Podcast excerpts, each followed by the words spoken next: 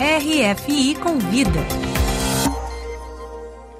Poesia Intratável, esse é o título da nova antologia de poesia contemporânea brasileira que acaba de ser publicada aqui na França pela editora Le Presse du Réel, pela coleção Aldante. A obra bilíngue é organizada por Inês Ozek Depré, que também assina o prefácio e a tradução de todos os poemas que integram essa seleção. Olá, Inês. Olá, bom dia. Inês, a antologia apresenta ao público francês 33 poetas brasileiros, de João Cabral de Melo Neto a Lorena Martins, passando pelos irmãos Haroldo e Augusto de Campos, Paulo Leminski ou Arnaldo Antunes. O título, Poesia Intratável, intriga. Por que você escolheu esse título, Inês? O editor Laurent Covey queria utilizar o verso do Augusto de Campos poesia é risco. Só que poesia é risco em francês, poesia é risco não dava esse sentido do risco, do rabisco. Então nós procuramos uma palavra que tivesse o sentido de arriscar, né? e ao mesmo tempo um traço. É por isso que ele sugeriu poesia intraitable, que tem o traço, também o rabisco. Você diz que a limitação de cerca de 30 poetas foi imposta pela edição. Como foi fazer a seleção para essa antologia contemporânea, que inclui, aliás, vários poetas já mortos? Eu achei que a poesia contemporânea não era necessariamente a poesia de poeta vivo, não é? Porque o, o João Cabral, por exemplo, que já faleceu há muito tempo, é um marco da literatura poética brasileira. Eu acho que ele influenciou muito, ele serve de referência, e com ele também há outros uh, poetas desaparecidos, como Décio Pinhatari, Haroldo de Campos, não é? Uh, Paulo Leminski, quer dizer, esses poetas para mim são contemporâneos, são, continuam sendo um modelo ou antimodelo, referência para os poetas que vêm a seguir.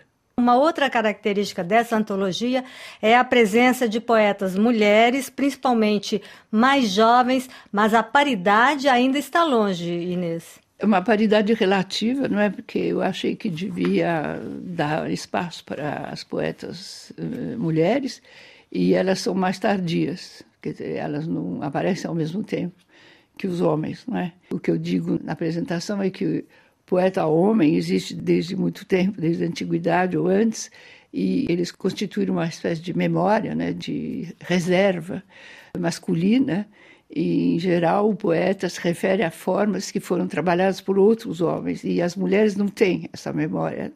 A mulher não existe um paradigma antigo de poetas mulheres, o que ao mesmo tempo as torna muito livres e cuja escrita é, característica, ou seja, elas têm um modo de agir é, de maneira poética diferente da masculina, quer dizer, sem referência, sem memória.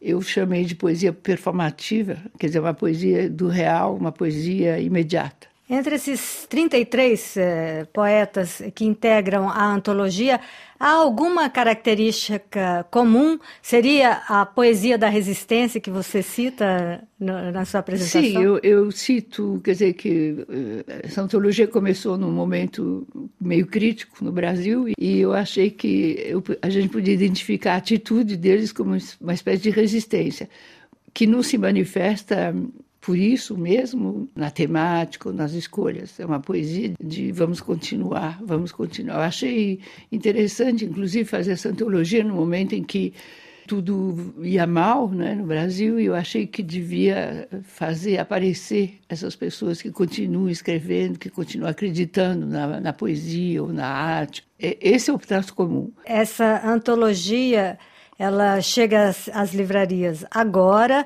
mas nos últimos anos várias antologias da poesia brasileira, inclusive é, antologias contemporâneas, foram publicadas aqui na França. A poesia brasileira está em alta por aqui? Esse tipo de poesia, alguns autores aparecem de novo.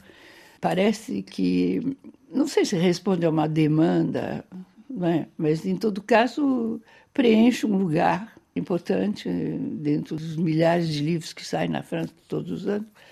Pelo menos é o que eu, a minha motivação.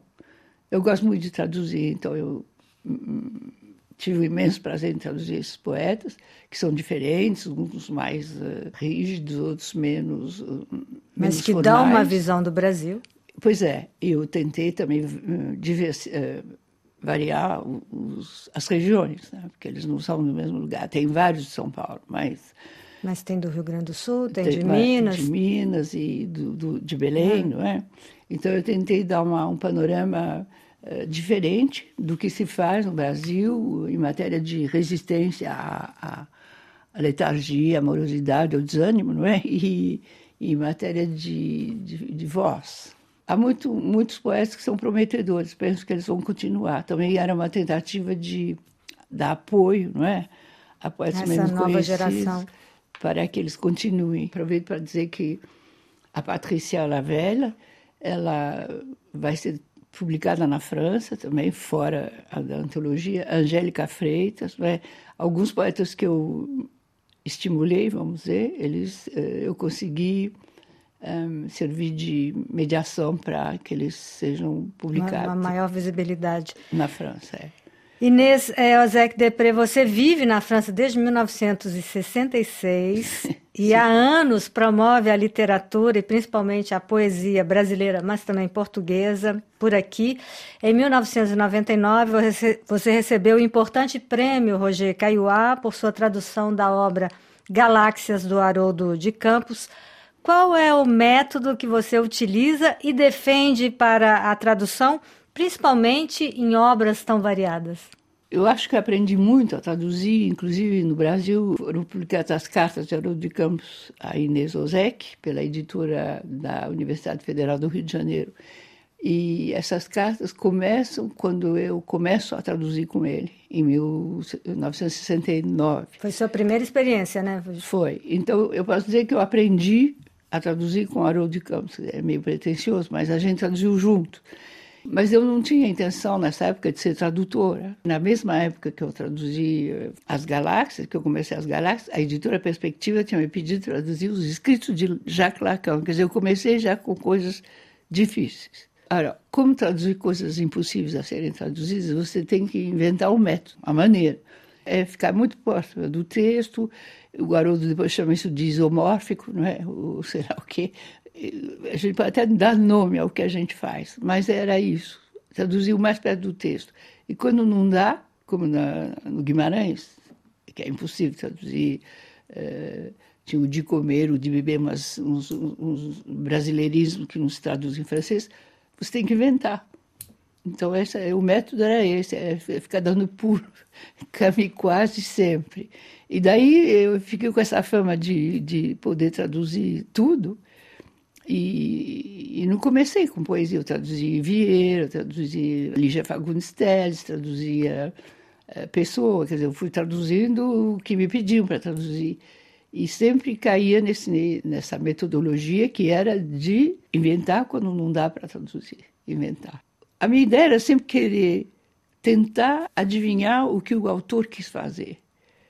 Me colocar na cabeça dele, fazer uma espécie de imitação, imitação. Que, como que ele quis fazer? Aí eu vejo que a intenção era mesmo de romper não é, as tradições, ou de quebrar a língua. Assim, o método mimético, vamos dizer, que, que consiste em achar que eu estou na cabeça do autor, como é que ele está querendo dizer, o que, é que ele está querendo transmitir, se, se, é, se é inovador, se é cínico, se é brincadeira. É tentar me colocar no lugar da escrita original. E dar ao leitor o mesmo prazer. Tentar dar o da, mesmo prazer, de leitura. tentar dar o mesmo, ser poema, que continue poema, fazer do poema um poema, não é? Sem simplificar. Quer dizer, isso é um método que vem da experiência e da intuição, de que seja um método ensinável. O seu método pode ser verificado nessa antologia pode que acaba de chegar às livrarias francesas, a Poesia Intratável, a antologia da poesia contemporânea brasileira, feita, organizada e traduzida por Inês Ozek Depré. Muito obrigada por essa entrevista. Obrigada Inês. pela oportunidade de poder falar um pouco ainda da, da poesia brasileira. Obrigada.